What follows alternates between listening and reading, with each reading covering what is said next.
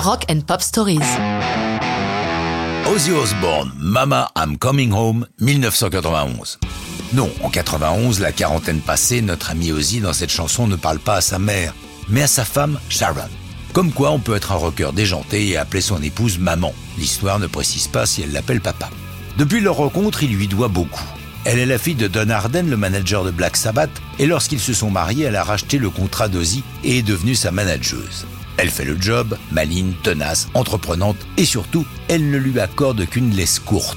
Mieux, elle réussit à le débarrasser de ses addictions aux drogues et à l'alcool, c'est son intérêt comme manageuse, mais aussi en tant qu'épouse, il a quand même tenté de l'étrangler un soir de beuverie. Ozzy a d'ailleurs déclaré que sans elle, il serait mort depuis longtemps. La mélodie de Mama I'm Coming Home, Ozzy l'a en tête depuis longtemps, mais n'est jamais arrivé à la terminer. C'est en travaillant avec son guitariste Zach Wilde sur le futur album qu'elle progresse enfin. C'est au piano que tous deux font avancer les chansons. Mais lorsque viendra le moment de l'enregistrement, après mûre réflexion, pour Mama I'm Coming Home, il transpose la partie de piano en guitare douce corde, un instrument plus souvent entendu dans le folk que dans le rock, mais qui donne à la chanson un son immédiatement identifiable. Pour le texte, c'est son ami de Motorhead, Lemmy Kilmister, qui s'y emploie. Il signe en effet quatre chansons sur l'album No More Tears, dont Mama I'm Coming Home.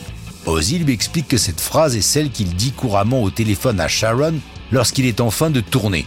Ozzy est bluffé par la vitesse à laquelle Lemmy écrit, puisqu'en moins de deux heures, il lui pond trois possibilités différentes de textes, et comme Ozzy le dit, ce n'est pas seulement de bons textes, ce sont de putains de bons textes.